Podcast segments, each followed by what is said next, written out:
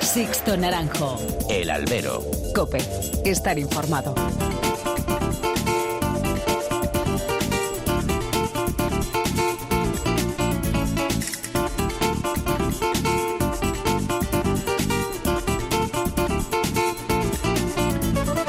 ¿Qué tal? Muy buenas y bienvenidos a esta nueva misión del albero, a la cita con los toros que tenéis todas las semanas aquí en cope.es. Recibido un cordial saludo de quien nos habla, de Sixto Naranjo, en nombre de todo el equipo que hace posible este programa. Tras Valencia, de la que hablamos en la pasada semana, Castellón y su Feria de la Magdalena ya es oficial. Y lo mismo que criticamos, que en Valencia no se hubiesen acordado de algunos jóvenes triunfadores de los últimos años, en Castellón sí hay un equilibrio mayor entre figuras ya consagradas y varios de estos nombres que tienen ilusionados a los aficionados. Y Madrid, y San Isidro al fondo. El próximo jueves 31 de enero, Plaza 1 va a dar a conocer unas combinaciones ya oficiosas, medio hilvanadas, medio filtradas interesadamente. El pan nuestro del periodismo taurino especializado a día de hoy. Estarán todos los que deberían estar de la parte alta del escalafón, pero todo hace indicar, y así lo han confirmado una de las partes, no estará el madrileño Fernando Adrián, doble puerta grande el pasado año en las ventas y una de las grandes revelaciones del año 2023. Las negociaciones entre empresa y su apoderado, Maximino Pérez, no han dado los frutos esperados y Fernando no hará el paseo durante el abono Isidril de 2024. O eso parece a día de hoy, aunque no todo está perdido y yo creo que todavía hay tiempo para acercar posturas de aquí a ese próximo jueves. Esta posible ausencia nos hace reflexionar y preguntarnos quién manda aquí, quién tiene la sartén por el mango en el mundo de los toros. Aquí puede exigir el torero por sus triunfos en el ruedo, pero ¿quién tiene más fuerza? ¿La figura consolidada en manos de una baraja de cromos que manejan los apoderados empresarios? ¿O ese joven que viene de abajo sin padrino, sin más aval que sus triunfos en los ruedos? ¿O manda el empresario, que echa sus cuentas y otorga un caché a cada torero con el que negocia y mantiene posiciones inmovilistas? Está claro que aquí el ganadero pinta poco y el aficionado, cada vez más escaso y arrinconado, no pinta mucho. En eso creo que estamos todos de acuerdo. El problema llega cuando esas imposiciones o posturas inmovilistas llevan a ausencias destacadas en las grandes ferias. El mundo del toro no está para dejar pasar oportunidades, dirán unos. Otros dirán que ausencias ha habido toda la vida y la tauromaquia ha seguido su devenir. Y yo tengo claro que los empresarios son los que mandan, los que imponen el trágala y quien quiera sumarse, que se suba al carro. Muchos de ellos son además apoderados, lo que hace que muchos toreros busquen esa comodidad de temporadas casi rematadas a estas alturas de año.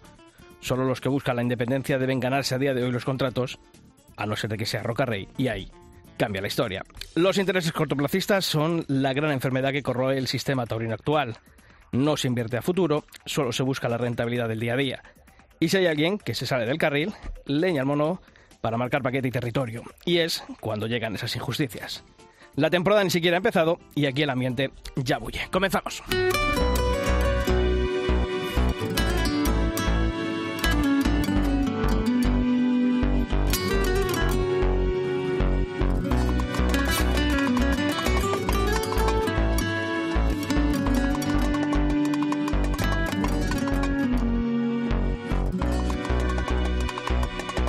Ya tengo que saludar a Pilar Abad, que vuelve con nosotros afortunadamente. ¿Qué tal, Pilar? Hola, Sisto, ¿qué tal? Bueno, te veo todavía, hemos pasado todo la gripe y a ti te ha tocado ahora. Ahora me toca a mí, Ahora a exactamente. Yo siempre voy a- al revés del mundo.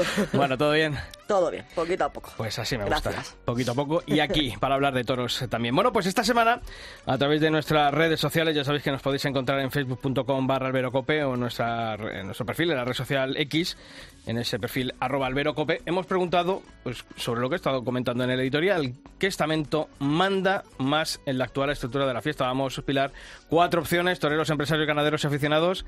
Y la cosa, a la hora de la que estamos grabando este podcast, está más que clara, ¿no? Lo, lo tengan claro lo- los oyentes, sí. Pues eh, es- dos categorías son las que han sido las más votadas, que han sido toreros y empresarios, pero es esta última, la de los empresarios, la que ha votado más gente con un 65,3%, mientras que la de toreros eh, ha sido votada por un 34,7%. Eh, ganaderos y aficionados, que decías tú antes, ni un voto. un voto, o sea que no iba yo mal encaminado y, No. y se ve que nuestros copenautas también opinan de una manera eh, parecida. En nuestro muro de Facebook, la Peña Taurina Corpa, Toro de la Peña, comentaba que los empresarios y algunos toreros, sobre todo, son los que mandan, y en especialmente las figuras, decía la Peña Taurina De Corpa. Eh, Oscar Zapatero escribía que no tengo claro quién manda, pero sí que tengo claro quién no manda, que es el público y ese es el problema de este espectáculo. Fernando Martín Valverde, también en nuestro muro de Facebook, cree que los empresarios hacen y deshacen todas las ferias. Tenía que estar prohibido que un empresario fuese a la vez apoderado, ya que hacen valor los intereses e influencias para organizar ferias. Tony Andrés opina que es un monopolio. Todo es lo mismo. Toreros, ganaderos, empresarios, entre todo la mataron y ella solo se murió. Y Diego en X, en su opinión, dice que son los toreros. No hay más que ver las puntas de los pitones. ¿Hay alguna plaza de primera en la que no sospechemos eh, que se afeita? De las de segunda y de tercera, dice Diego, ya ni hablamos. Muy, muy contestatario, Diego. Bueno, pues os seguimos leyendo. Sixto Naranjo. El albero. Cope. Estar informado. Voy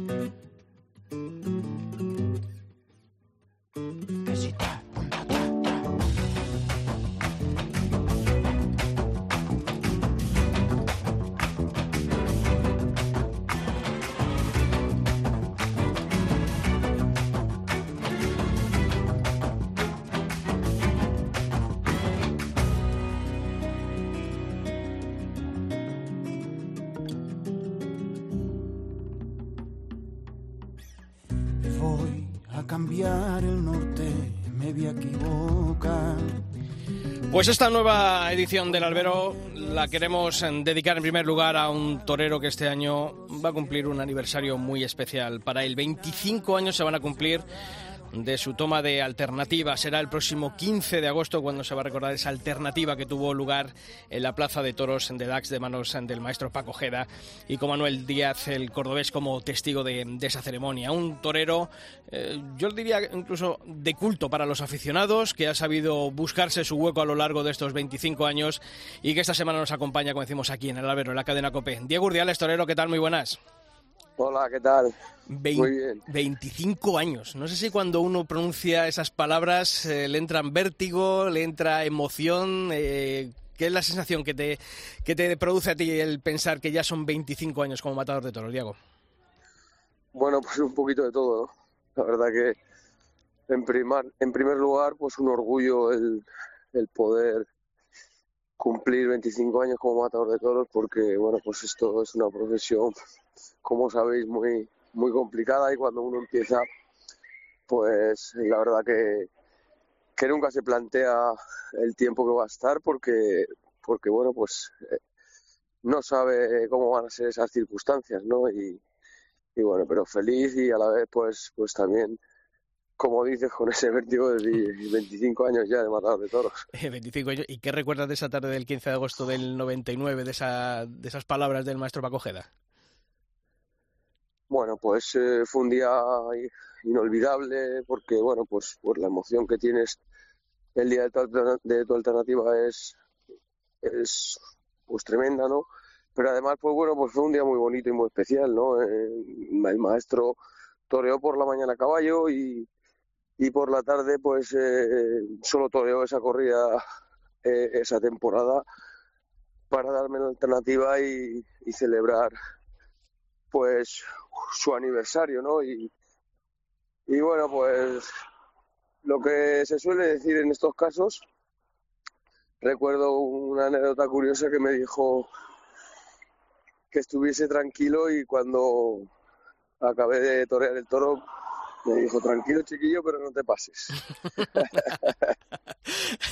Los galones, ¿no? Los galones, aunque, Sí, sí. aunque sea un día especial, pero ahí, ahí quedaron por parte del, del maestro Paco Jeda. Sí, Eh. Diego, eh, en estos 25 años, ¿qué crees que queda de ese de Diego Urdiales y en qué crees que, que también has cambiado? Bueno, pues queda lo fundamental, ¿no? Que es la, la esencia. La esencia de, de lo que uno siente como torero por porque hay algo ahí, ¿no? Dentro que, que es lo que pues de- desde que empiezas te conmueve y eso permanece dentro de ti toda la vida, ¿no? Y Eh, bueno, pues cambiar es evidente, ¿no? Eh, la evolución de, de un torero, pues a lo largo de los años, pues es muy, muy importante y, y el conocimiento, pues dentro de las circunstancias que cada uno tenemos, que son distintas, pues creo que, que ha sido notorio. Incluso yo creo que también es fundamental el haber sido eh, fiel a un concepto, ¿no? Creo que eso también ha marcado la carrera y el reconocimiento de los aficionados. Sí, está claro, ¿no? Que, bueno, pues he tenido una forma de ver las cosas muy bastante sólida, ¿no? En todos los sentidos. Y, y al final, pues bueno, pues siempre cuando cuando empezaba y empecé a, a digamos, tener eh, la sensación de lo que es en realidad la profesión, porque bueno, pues cuando eres muy, yo empecé muy niño y, bueno, pues la sensación es a veces de, de, no saber cómo es esto y, y, cuál es la realidad, ¿no? Pero cuando ya la empiezas a conocer de verdad, eh, pues ya tuve claro al torero que, que yo quería que yo, quería ver ¿no? y que quería eh, sentir y, bueno pues es el que sigo buscando y, y que afortunadamente en algún momento encontrado. Mm, Diego, eh, obviamente la carrera tuya, bueno, pues ha tenido sus picos, sus cimas también, pero si yo te, te, hablo del toro dormidito de Carmen Segovia en el San Isidro del 2008 o el toro molinito eh, que lidiaste en Logroño y al que indultaste, ¿qué, qué ha significado en, tu carrera esos dos toros? Hombre, pues, pues muchísimo, ¿no? Ten en cuenta que me estuve muchos años parado, toreando, pues una corrida, dos, ninguna. Tuve dos temporadas completas de de toros sin torear nada.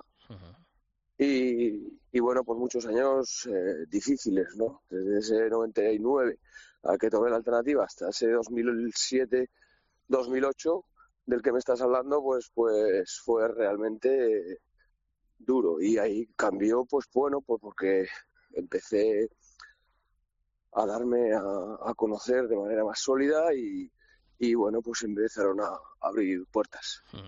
Eh, ¿Qué ha significado la ganadería de Victorino Martín para ti? Bueno, pues mucho, ¿no? Mucho porque, porque bueno, pues es una ganadería histórica, legendaria y, y una ganadería con la que he tenido la, la suerte de poder cuajar tardes, pues de las más importantes de mi vida, ¿no? y bueno, pues todo lo que se hace con, con ese tipo de toro, pues tiene, tiene una importancia pues especial.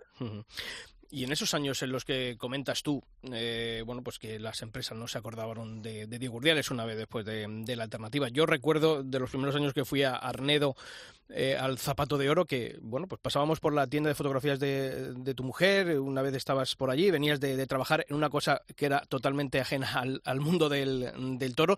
¿De dónde sacaba uno esa mentalidad, esa mentalización para, para seguir, seguir enganchado al mundo del toro, seguir manteniendo esa ilusión por, por seguir vistiéndote de torero cuando te daban la oportunidad? Pues fíjate, pues porque, me agarraba. Realmente, si hubiese sido mm, ahora, quizás a lo mejor no hubiese tenido la fuerza, ¿no? Porque conozco más cómo está la profesión y cómo los entresijos de ella en todos los sentidos. Entonces hubiese sufrido bastante más. y, en ese momento, pues yo me agarraba a torear porque a mí ir a, prepararme a, a torear de salón, para mí no ha sido fuerza nunca porque, porque bueno, pues lógicamente tienes días mejores, días peores, como todos, en todos los ámbitos de la vida, pero, pero bueno, pues ir a torear de salón y, y, buscar eso que te, que te hace feliz y te ilusiona, pues no cabe duda que es un día a día, pues, pues un poco ajeno, ¿no? A lo que es la realidad de la profesión. Eh, una carrera que también en la que, a pesar de que algunas etapas a lo mejor no sea así, pero que en la que siempre has buscado eh, la independencia, ya lleva muchos años junto a, Luis Miguel Villalpando, también a lo mejor no hubiese sido el mismo Diego Urdiales de, haber estado en otra situación de, apoderamiento. Eh, al final también marca mucho esa apuesta personal por un concepto, por una manera de, estar en el mundo del toro. ¿También eso, eso te ha diferenciado de otros toreros a lo mejor? Bueno, no sé si de otros toreros, me ha diferenciado de lo que, de, lo que he sentido. y, y, yo para, para torear eh, hay que tener en cuenta que aquí lo más importante de todo es que un hombre se juega la vida. Y eso hay muchas veces que se pierde el norte. ¿eh? Aquí hay una, una persona, un ser humano que se juega la vida, que intenta crear arte para hacer eh, feliz a la gente y para emocionarlos, ¿no? Para emocionarse uno mismo y para hacerle y para y para hacerle feliz. Y, bueno, pues eh, el estar en ese estado eh, para mí es, fundamental para poder conseguirlo. El estar en el estado en el que tú sientas que, que, bueno, pues que lo, las decisiones que se tomen, eh, la forma de hacer las cosas, pues eh, sea acorde con lo que tú vas a desarrollar, ¿no? Porque mm, lo necesito. Y, y, es lo que he intentado buscar, buscar siempre, ¿no? Estar en un eh, en un entorno que, que bueno, pues eh, aquí no es cuestión de criticar a nadie, por supuesto, eh, cada, pero también hay que respetar al que decide. Cuando no sé si tú te, sientes identificado cuando siempre se, se, asocia la palabra pureza por parte de los aficionados para definir el concepto de, Diego Urdiales. Hombre, pues no cabe duda que es un orgullo, ¿no? Que la pureza para mí es, eh, es la entrega máxima, ¿no? El, intentar interpretar desde lo más profundo y, y sobre todo al, al toro, que es uno de los ejes fundamentales, o el eje fundamental de, de la fiesta, pues le demos su opción a elegir, ¿no? y, y bueno, pues para eso hay que correr unos riesgos que, que te llevan pues a, al camino de la pureza.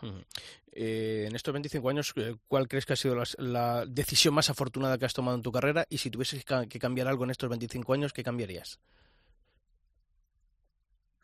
¿La decisión más afortunada? Sí, de, de estar contento, es decir, tomé esta decisión y creo que acerté. Bueno, pues mm, sobre todo eh, bueno, ahí hay, hay, muchas, ¿no? Por el camino, ¿no? En las que, bueno, pues después de, con el tiempo te dicen que, listo eres y si las cosas no salen, te dicen que, que torpe eres, ¿sabes? Pero pero bueno, la, la, fundamental es agarrarme al toreo que, que he sentido. Esa ha sido mi decisión fundamental porque es lo que me ha mantenido la ilusión siempre viva. Y la que y la que no hubiese tomado, pues pues no lo sé porque como si la hubiese tomado de otra manera. No sé lo que hubiese pasado. Muy bien, muy bien. ¿Y qué crees que te queda, que, le queda a Diego Urdiales todavía por, por decir y por hacer en el, en el toreo?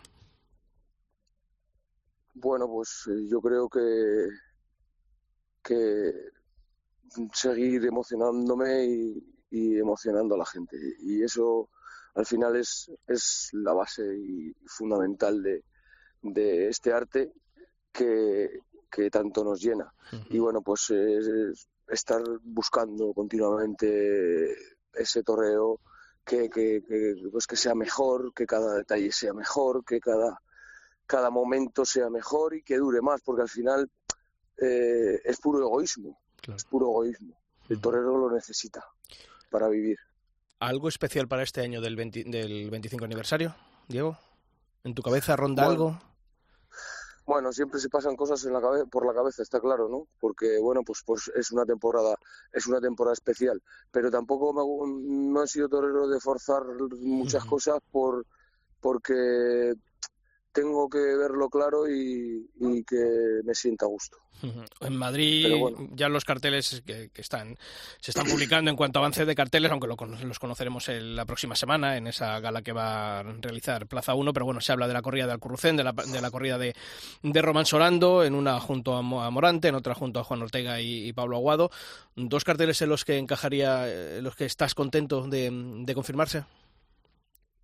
Sí, por supuesto, por supuesto porque bueno, pues son, son dos carteles evidentemente con unos toreros muy buenos y, bueno, pues con, dos ganaderías, Alcurrucén para mí ha sido eh, una ganadería muy especial, he tenido momentos inolvidables en mi vida y, he sentido con ese tipo de, de embestida de Núñez cosas maravillosas, ¿no? Es una ganadería que, que, me encanta. Y, y luego, pues, eh, Román Sorando es una ganadería relativamente más nueva en, en, en, plazas así importantes, pero con, con toros que, que, he podido ver y alguna corrida que he toreado. Que, que, me han dejado muy buenas sensaciones. ¿Hay, hay, hay contacto ya con Sevilla de cara a estar eh, posiblemente en el abono de, de la maestranza? Sí, están en ello, están en ello. Y ahora una pregunta. Siempre me gusta preguntar, ¿se quiere más a papá o a mamá? Eh, ¿Madrid, la plaza de Madrid o, o, las plazas de Logroño, que son, que son tu tierra? ¿Cuál te han marcado más? Sí. Es complicado, ¿no? Bueno, es, es, es, que cada una marca en su momento. Y no es porque, por, por eh, no es decir por decir y porque quieres quedar bien con todo el mundo. Eh, hay una realidad. Logroño para mí era la feria más importante en la que toreaba y era donde, donde yo me doy, me doy a conocer. Para mí en ese momento era, eh, era el Madrid, era el Sevilla, era el Bilbao, era, era lo más importante. Y, y, y, bueno, pues eh, me abrió, me abrió otras plazas, otras puertas que, que después pues, pues siguen siendo importantes y es evidente que Madrid pues para todos es la plaza más importante del mundo y lo que pasa allí pues es lo que lo que repercute a, a, a todo el mundo taurino. ¿no? Digo, ¿qué le pides a este 2024? Bueno, le pido salud y que me deje y que me deje vivir momentos bonitos. Y nosotros, si nos permites, deseamos también muchos triunfos para este, este año de aniversario para, para Diego Urdiales, al que le agradecemos, como siempre, su atención con la cadena COPE y con este programa, con el albero. Diego Urdiales, eh, torero, muchísima suerte y un fuerte abrazo. Muchísimas gracias, listo. Un abrazo a todos. Sixto Naranjo. El albero. COPE. Estar informado.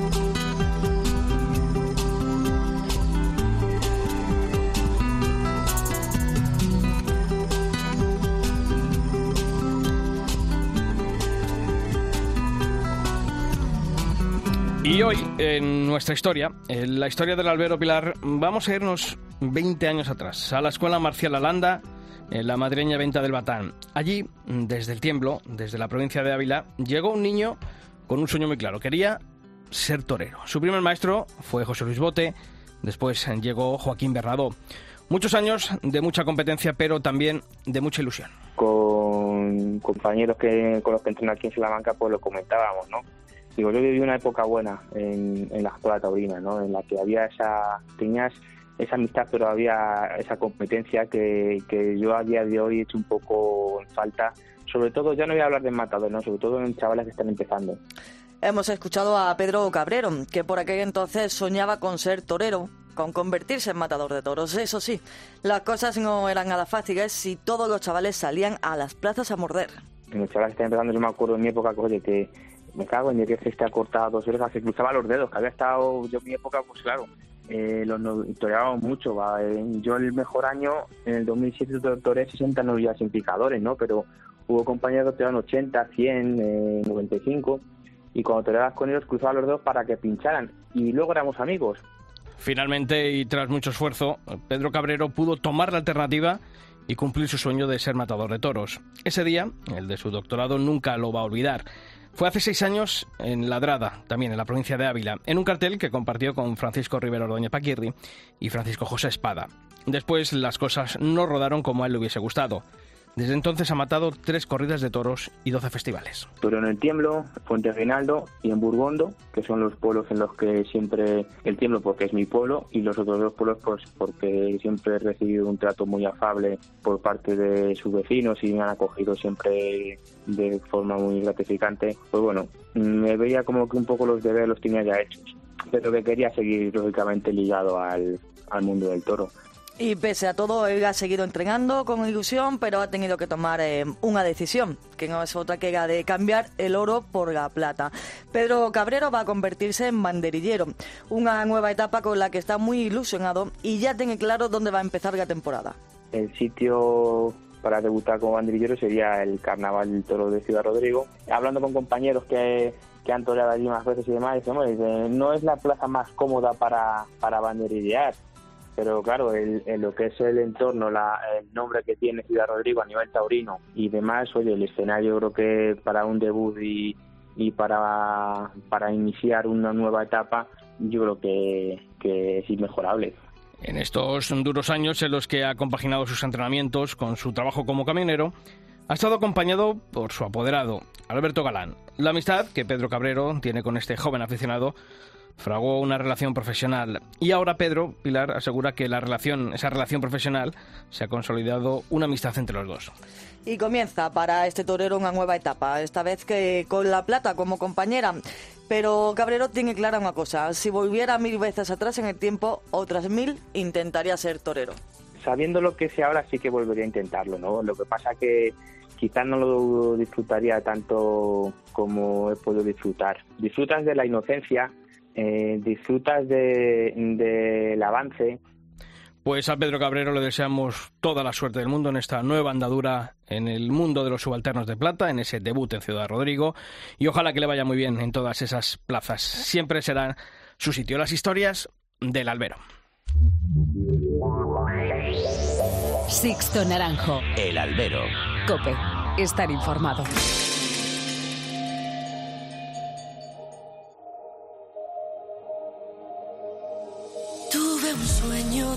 Donde todo era mentira. Qué curioso, fue real como la vida. Pude verte, pero estabas tan distinta. Qué borroso y qué claro lo tenías. Donde tantos sueños, tanto amor,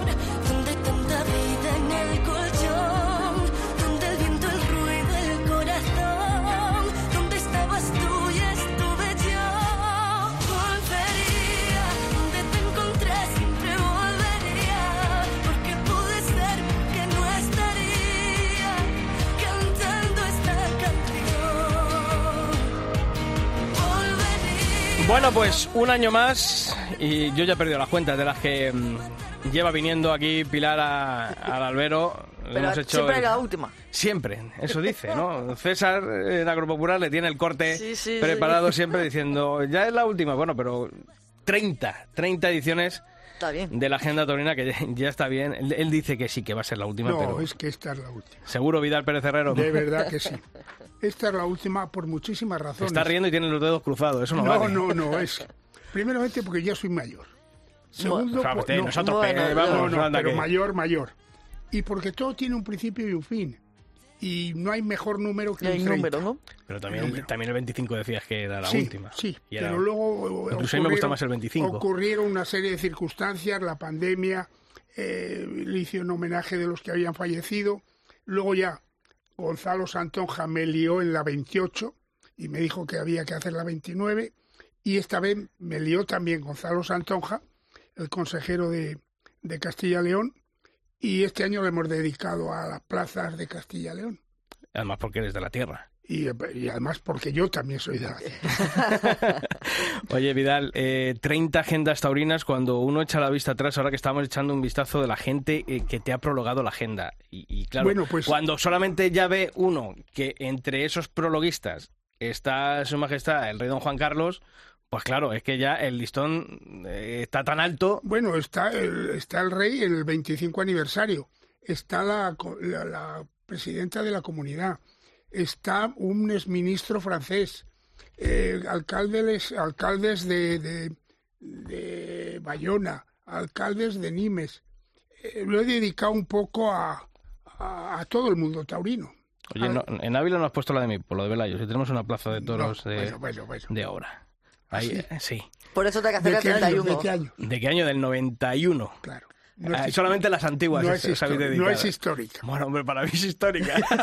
si te dijese las cosas que hemos hecho ahí. Hombre, yo para mí en Villarramiel no tenemos plaza y la dije a una, haz algo sobre la plaza de madera que había hace 50 años, porque es mi pueblo. Bueno, entonces eso, eso está bien. Mira, la verdad es que eh, es un auténtico lujo porque más allá de, de lo que significa la agenda taurina eh, como bueno, pues como almanaque, ¿no? De, de, los efemérides que cuenta, yo creo que luego es un, una obra de, de, consulta y de lectura obligada, ¿no? Por... Sí, y aparte, eh, fíjate, estos días que he estado en, estoy en casa y revisando, pues, porque tengo, yo creo que tengamos todo, ¿no? Y, y, las 30 agendas. Y las tienes perfectamente guardadas, y las vas echando un vistazo. Yo creo que nadie es capaz siquiera de, de escribir como, como agenda viral. La, la verdad es que no, pero consulta. el que tenga toda la colección tiene una joya. Eh, cuando la presenté en Madrid, que la presenté y por cierto eh, no hay billetes, hubo en mm. la casa de en la casa de vacas, no en la casa de vacas, en el matadero. El matadero. El matadero, la presidenta Ayuso no pudo ir, pero me mandó una carta muy cariñosa eh, y diciendo que para ella esta era el, no hice el mini cosío, el cosío chico. Mm. Y sí, yo que, me, que... que me ha tocado ver todas las agendas para agradecer a todos los que han colaborado, hay muchísima información. La verdad es que hay muchísima información de todo el mundo taurino, eh, de Francia, de Ecuador, de, de España, de, eh, hay, hay muchísimo. Y, tú, y, y, además, como tú bien dices, yo creo que es algo de, de coleccionistas ya, ¿no? Eh, y, Hombre, y, la gente me las... Hay alguien que le falta una y me dice, a ver si me buscas la tal... Algunas son difíciles. Yo, de la primera, ya te lo dije, que a mí me tocó en Agropopular, en, en, participando en un concurso, y tengo que ver de qué año era. Pues porque ni estaba trabajando aquí. Míramelo porque, eh, míralo porque con Agropopular yo empecé y ahí se empezaron los sorteos. Uh -huh. Fue en la Agenda 29, en la Agenda 2 la agenda número 2. O sea, que ya hace 28 años. Hace 29. 29, 29, 29 años. años. Bueno, pues eh, vamos a hablar con quien, según Vidal Pérez Herrero, es el, el, el culpable, ha, el, el, culpable pues, pues sí. de, que, de, que, siga aquí y viviendo si todos los años. Para otra. No. Tanto para Agropopular como, en el, no me convence. como en el albero. Y Él además es... no me convence ni además ya no sería porque que realmente ríes, si veis si veis que las... no me lo creo que te sí que te ríes por bueno, debajo. no me río no no me río además no me río, que sacar y luego, la, plaza de Existo también. y luego te digo una cosa es es muy duro y gracias a Gonzalo pero es que luego hay que venderla y cuando hablabas tú de los empresarios de la afición que no en, en el mundo del toro es negado, ¿eh? Ya lo sabes. Ya, ya, ya. ¿Qué te vamos a contar? Bueno, pues decía que tenemos que hablar con el culpable de que Vidal Pérez Herrero siga editando su, en este caso por esa insistencia, como es el consejero de Cultura, Turismo y Deporte de la Junta de Castilla y León y además un grandísimo aficionado al que tengo el gusto de, de saludar aquí en el albero esta semana. Don Gonzalo Santoja, ¿qué tal? Muy buenas. ¿Qué tal? Buenas tardes, ¿cómo estáis? Muy bien, eh, don Gonzalo. Eh, aquí le está echando la, encima la, la bronca a Vidal. No, yo no, al contrario. Bueno, es una relación de años que tenemos, de años insistiéndolo yo para que siga con la agenda, porque Vidal llevaba ya algún tiempo, pues sí, efectivamente, yo lo sé que son muchas las dificultades y mucho el trabajo que lleva una agenda tan magnífica como esta. Y a veces la gente no es consciente del trabajo que eso conlleva. Y está unos años, pues sí, insistiéndole para que continuase y ahora que puedo apoyándole.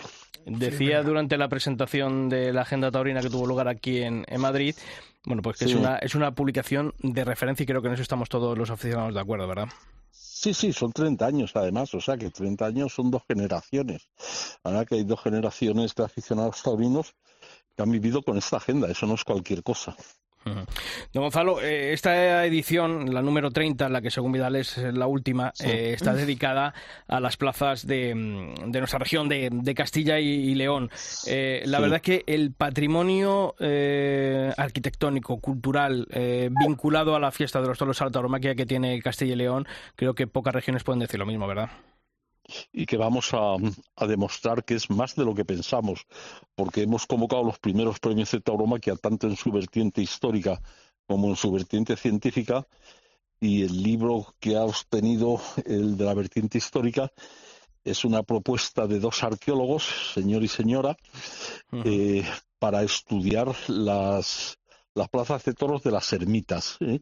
Uh -huh. Eso en Salamanca y en Ávila es muy es, es, un fenómeno muy peculiar y muy interesante porque ah, que, que, me esté escuchando y que mire por ejemplo en internet la ermita del cueto. La ermita del cueto es una maravilla arquitectónicamente y es una maravilla artística y tiene un patrimonio y todo eso ha salido del mundo del mundo del toro. La plaza de mi ciudad, Béjar, que es la más antigua del mundo, de hecho nace de la misma manera, porque son los aficionados quienes insisten a la duquesa para levantar la plaza al objeto de obtener más limosnas para levantar el santuario. ¿eh?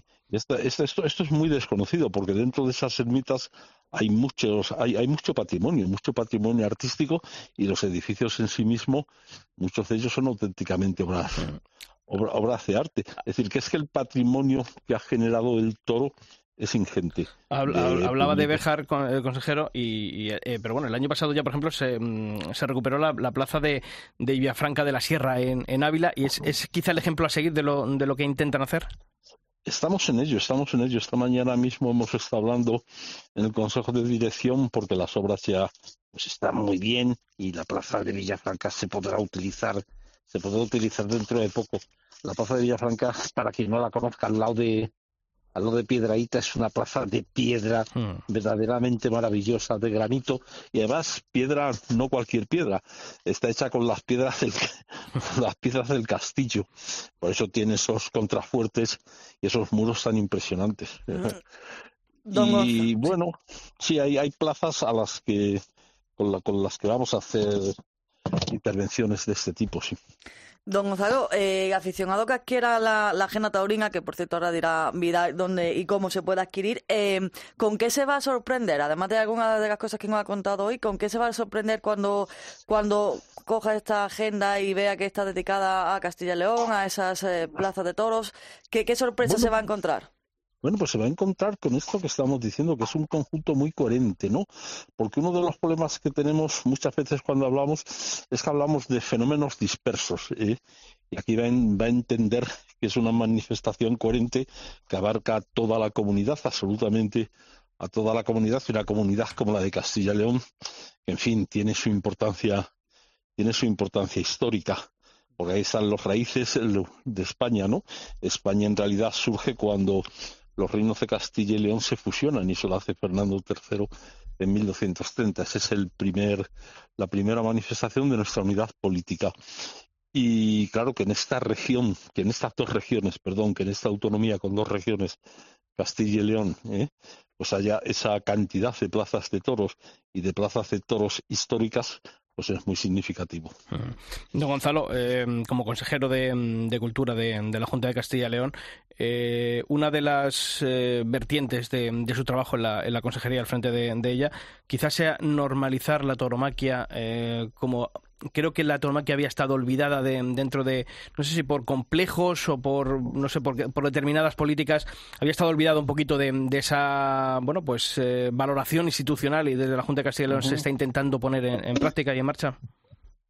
Bueno, yo lo que pasa es que soy de una provincia de Salamanca donde la tauromaquia nunca ha estado marginada y siempre ha tenido una presencia muy activa y ha sido asumida por la inmensa mayoría de la sociedad. ¿eh? Eso ciertamente, ciertamente, en algunas provincias y en algunos lugares, pues no era tan contundente como en Salamanca. ¿eh? Y sí, había personas y grupos aficionados que ellos hablan porque pues habían dado un paso atrás en su, en su defensa de su propia identidad. Oiga, mire usted, nosotros somos de aquí, somos aficionados eh, a los toros por estas y por estas razones. Y ciertamente había personas y el segmentos sociales que habían dado ese paso, que habían dado ese paso atrás. Y yo creo que esto se está recuperando. Que vamos a ver, hace unos años hicimos un libro, hace tres o cuatro años, no lo recuerdo ahora, hicimos un libro sobre la crónica taurina actualmente en Castilla y León.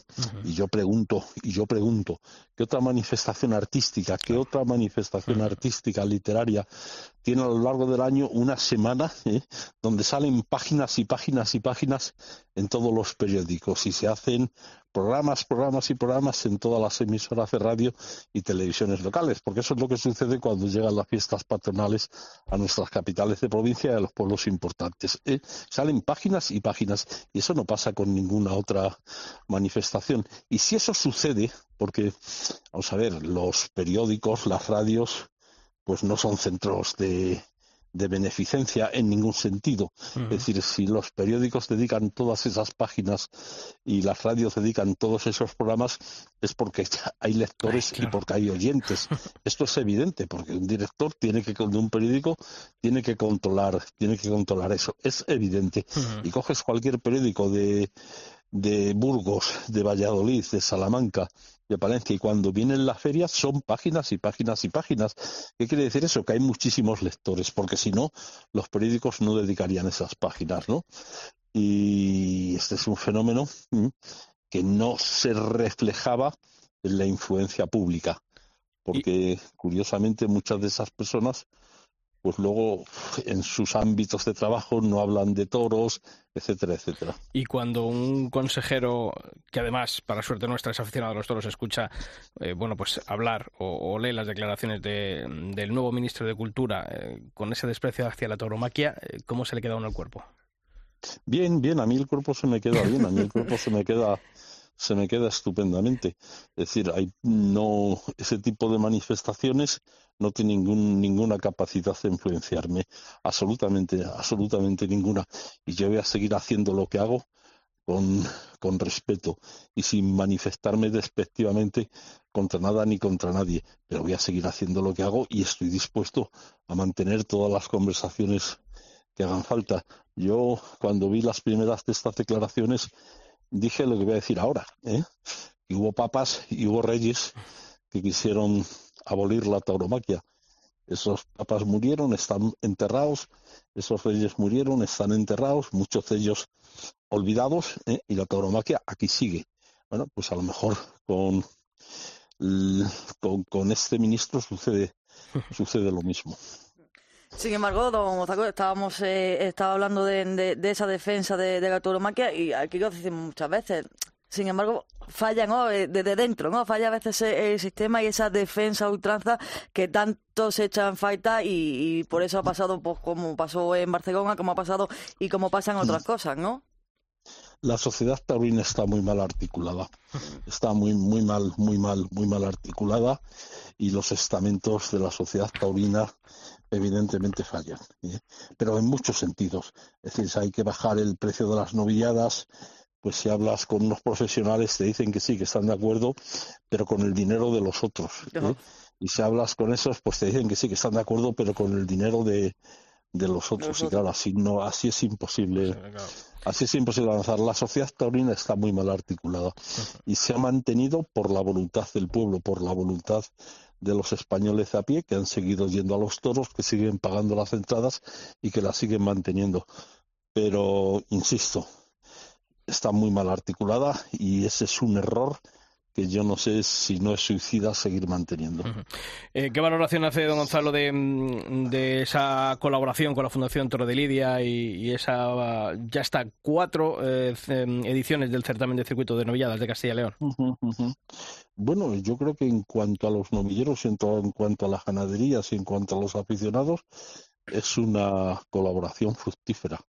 Es decir, eh, los novilleros, yo hablo de Castilla y León, pero podría hablar de otras zonas de España que también conozco. Pero a los novilleros mm, hace cinco, siete, ocho años no se hablaba de ellos, no se veían en ninguna parte y ahora hay un ramillete de novilleros en Castilla y León que conoce prácticamente de toda, toda la afición. Y eso, en buena medida, responde a estas novilladas, a estas novilladas y a otras novilladas. Porque quiero recordar que aquí en Castilla y León empezamos el año pasado la novillada de la oportunidad en Valladolid, en San Pedro Regalado, y que esa novillada tuvo mucho, tuvo mucho eco y tuvo muchísima, y la vamos a, y la vamos a seguir haciendo. Pero esa, luego, claro, pues como todas colaboraciones, hay ángulos, hay matices, hay cosas que se tienen que revisar, pero esto sucede en todos los convenios y en todas las colaboraciones. Vidal, ¿qué le quieres decir a tu amigo consejero? Pues que le voy a decir que muchísimas gracias porque gracias a él estas dos agendas han salido. Si no, imposible. Gracias, no lo digas, Gonzalo, muy alto. No. no lo digas muy alto, que ya sabes que hay gente que apunta todo. me, da lo, me da lo mismo. Somos amigos y además siempre te has portado muy bien conmigo. Gonzalo Santonja, eh, consejero de Cultura, Turismo y Deporte de la Junta de Castilla y León, muchísimas gracias por haber estado esta semana aquí en el Albero, la cadena COPE. Nada, encantado de estar con vosotros. Hasta pronto. Hasta pronto. Bueno, Vidal, eh, más cosas, porque la agenda taurina no solamente es, eh, bueno, Bueno, eh, ya, he visto, León, ya he visto pero- que te has visto en una foto. Me he visto en una foto, sí, digo, bueno, pues aquí estamos. Mucha gente, oye, creo que también tiene que ser bonito que a lo largo de 30 años uno haya tenido el, bueno, pues el reconocimiento y, y esas muestras de amistad que, que te han escrito en Pues en la agenda verdad es que es que sí, y además lo supe cuando este Capel me mandó esa, esa caricatura y le dije que qué me había supuesto. usted. Primeramente yo me dedico Con ella, con ella. digo Corella, me he dedicado, digo Castella. Eh, Que falta- bueno, pinta, pero no de esta manera. Sí, pinta, bueno. Y me dijo, ¿y qué, y qué te, ha, qué, qué- qué te ha proporcionado? ¿Qué te...? Digo, pues el haber tenido muchos amigos, y he tenido muy buenos amigos en el mundo del toro, no más en el mundo del toro, en el mundo artístico, he conocido a personajes muy importantes, como Venancio Blanco, que era, Hombre. cuando ibas al estudio, es que era una lección, a García Campos, y luego a mucha gente, porque de los 520 colaboradores que hay escrito ahí, han colaborado 520, señores 520. que han sin ni un duro, eh, que no, exceptuando dos, pero no voy a dar el nombre. Yo no, ¿eh? Que yo... No, no, no. no, no. Que- Hay, dos, que conste hay dos que fue el primero. El primer- Entonces por eso no volvió. No, es que no volvió, es que dije se acabó. Ah, se acabó. Luego ya empecé yo porque yo de toro sabía lo que sabía. Pero luego he tenido, pues oye, ¿Ha sido, una, ha sido una manera de aficionarte al mundo de los toros también? yo de toros no sé, pero de cultura sí. Hombre, ya sí, me he aficionado. Claro. Hombre, ya voy a los toros, pero no quiero saber tanto como dicen, que saben mucho. Y siempre me decía Ángel Luis Bienvenida, que fue un gran amigo, dice, de los toros no sabe nadie, ni las vacas. pero Oye, Vidal, y en estos 30 años, ¿cuál para ti no es la mejor, pero con, con qué agenda o qué agenda que guardas más cariño? pues esta. Porque, porque crees Sí, que es esta es la última porque, porque he revisado todas las 29 anteriores y he visto todos los que han colaborado. Es que yo he hecho grandes amigos, por ejemplo, el ministro y el exministro Michel Bosel, el ministro de, de Justicia, íntimo amigo. Y luego, de la afición francesa siempre me descubro. A mí me compran más agendas las peñas taurinas o la Sociedad de Peñas Taurinas de Francia que en España. Pues eso que haces ahora Jorge Fajardo.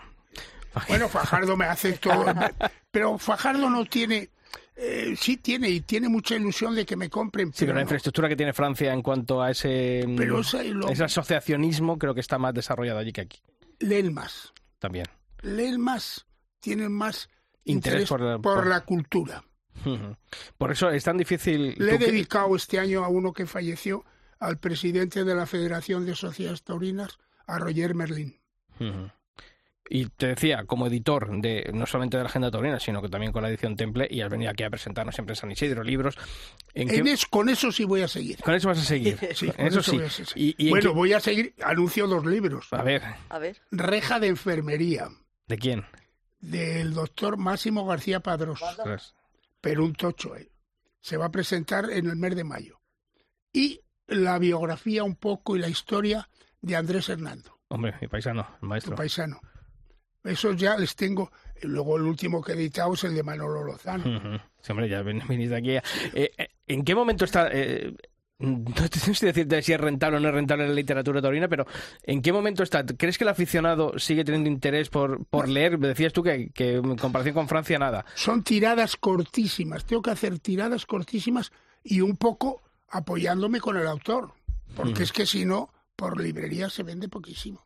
¿Por qué? Porque el aficionado perdió interés en eso, solamente ahora ya eh, lo que se, lo que pasa en el ruedo, nada más que estamos con el internet, que si el Twitter, que si el no sé qué, y, y leemos poco. Bueno, prueba de ello, prueba de ello que es que, por ejemplo, Espasa Calpe tuvo que dejar la línea editorial Ujú. y hoy día se están editando libros, es en general, ¿eh? porque solamente los grandes eh, escritores, Escritores. pero son ediciones cortas. Sí, sí, sí, sí. No, no, no, no se vende. Y, y mucho menos la taurina. Y luego hay otra cosa, hay muchas librerías Que no se- venden, que ¿no? es- no, no es que no venden, es que se niegan Niegan. a que, que entre un libro taurino. Esto es gordo, ¿eh?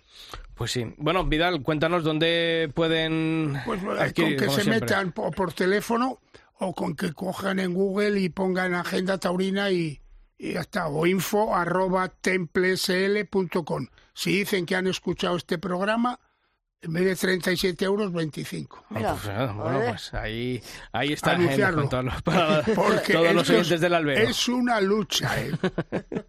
Bueno, Vidal Pérez Herrero, que como bueno, siempre, que además, es un yo sí lo que dejo es que quiero a ver si alguien coge el testigo. ¿A quién miras? ¿A Pilar o a mí? A ti, a Pilar. a- Pero claro, todo el mundo me dice, es que esto es una cosa muy Sí, pero para seguir, por lo menos un año más, tienes que estar con, con el que vaya a seguir. No, no, no. Hombre, Yo- tendrás que decir un Hombre, yo le ¿no? diría, oye, vete a este, vete a este, pero yo ya no voy. Es que yo me tiro dos meses yendo a la imprenta, ¿eh? Mm. Y la imprenta la tengo a 36 para allá y 36 para acá, Ujú. de Móstoles. Y Bueno, entonces, estar- entonces quedamos aquí para la 31. Eso es, Pues claro. No. Para la No, presentaré algún libro. Vale, bueno. Reja de Hombre, enfermería, sí. Eso está claro que aquí, eh, cuando los publiques y se en mayo, ya sabes que aquí a los programas especiales de San Isidro te esperamos para hablar de los libros, de lo que esté pasando en San Pero Isidro. la agenda, la agenda ya, además, ya sería, ya haría, ya, ya mi amigo, Ya mi amigo César Lumbreras, ya bueno, ya pondría, Va a rayar el disco de poner. bueno, no, y pondría el de este, y pondría el de este año y ya, vamos, se me caería la cara de vergüenza, ¿eh? Bueno, Vidal Pérez Herrero, que de todas las maneras, sean 30, sean 35, 40, que sabes que esta es tu casa, este es tu programa también y que agradecidos como siempre a que hayas venido aquí a hablar de toros y a hablar de esta agenda taurina que como decimos siempre es una auténtica joya eh, para los que amamos la fiesta y, y sobre todo también para los que nos gusta tener un libro físico, que ahora ya no todo solamente sea el iPad o el móvil, sino algo que tengamos Es aquí que eso en es, mano. eso es muy bonito. Por eso. Eso es muy bonito. Y por aquí han pasado pintores y hay láminas, hay, hay, hay cuadros que se... Y es que eso es lo gran importante. Yo, la primera, la primera imagen, que esta sí que me impactó, fue la de Libertad, Libertad por la Tauromaquia. Esto de David Bamonde. Hoy que nos dejen ir a los toros y que dejen libertad. Pero esto... Bueno, pues lo- a todos los aficionados lo que les recomendamos es que adquiera la Agenda Taurina 2024 y así demostrar a Vidal que tiene que seguir algún año más. Bueno, Vidal Pérez Herrero, que te esperamos por mayo por aquí, ¿vale? muchísimas gracias a los dos. A ti.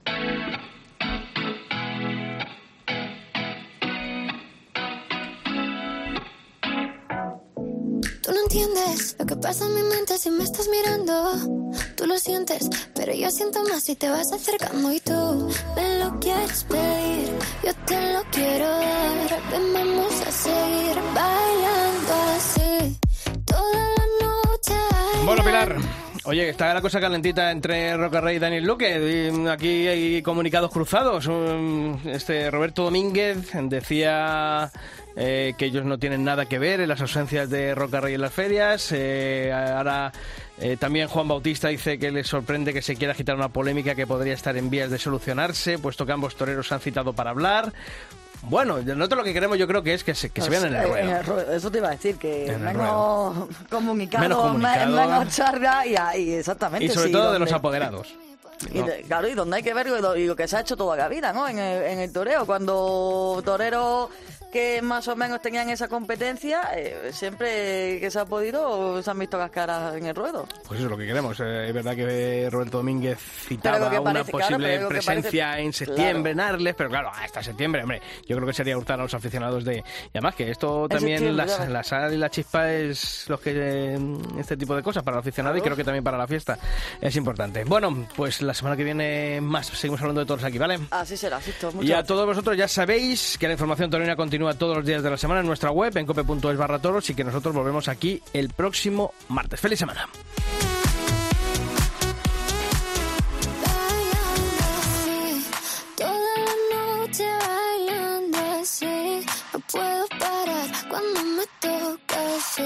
Solito en el coche, tú y yo en mi casa vamos a terminar.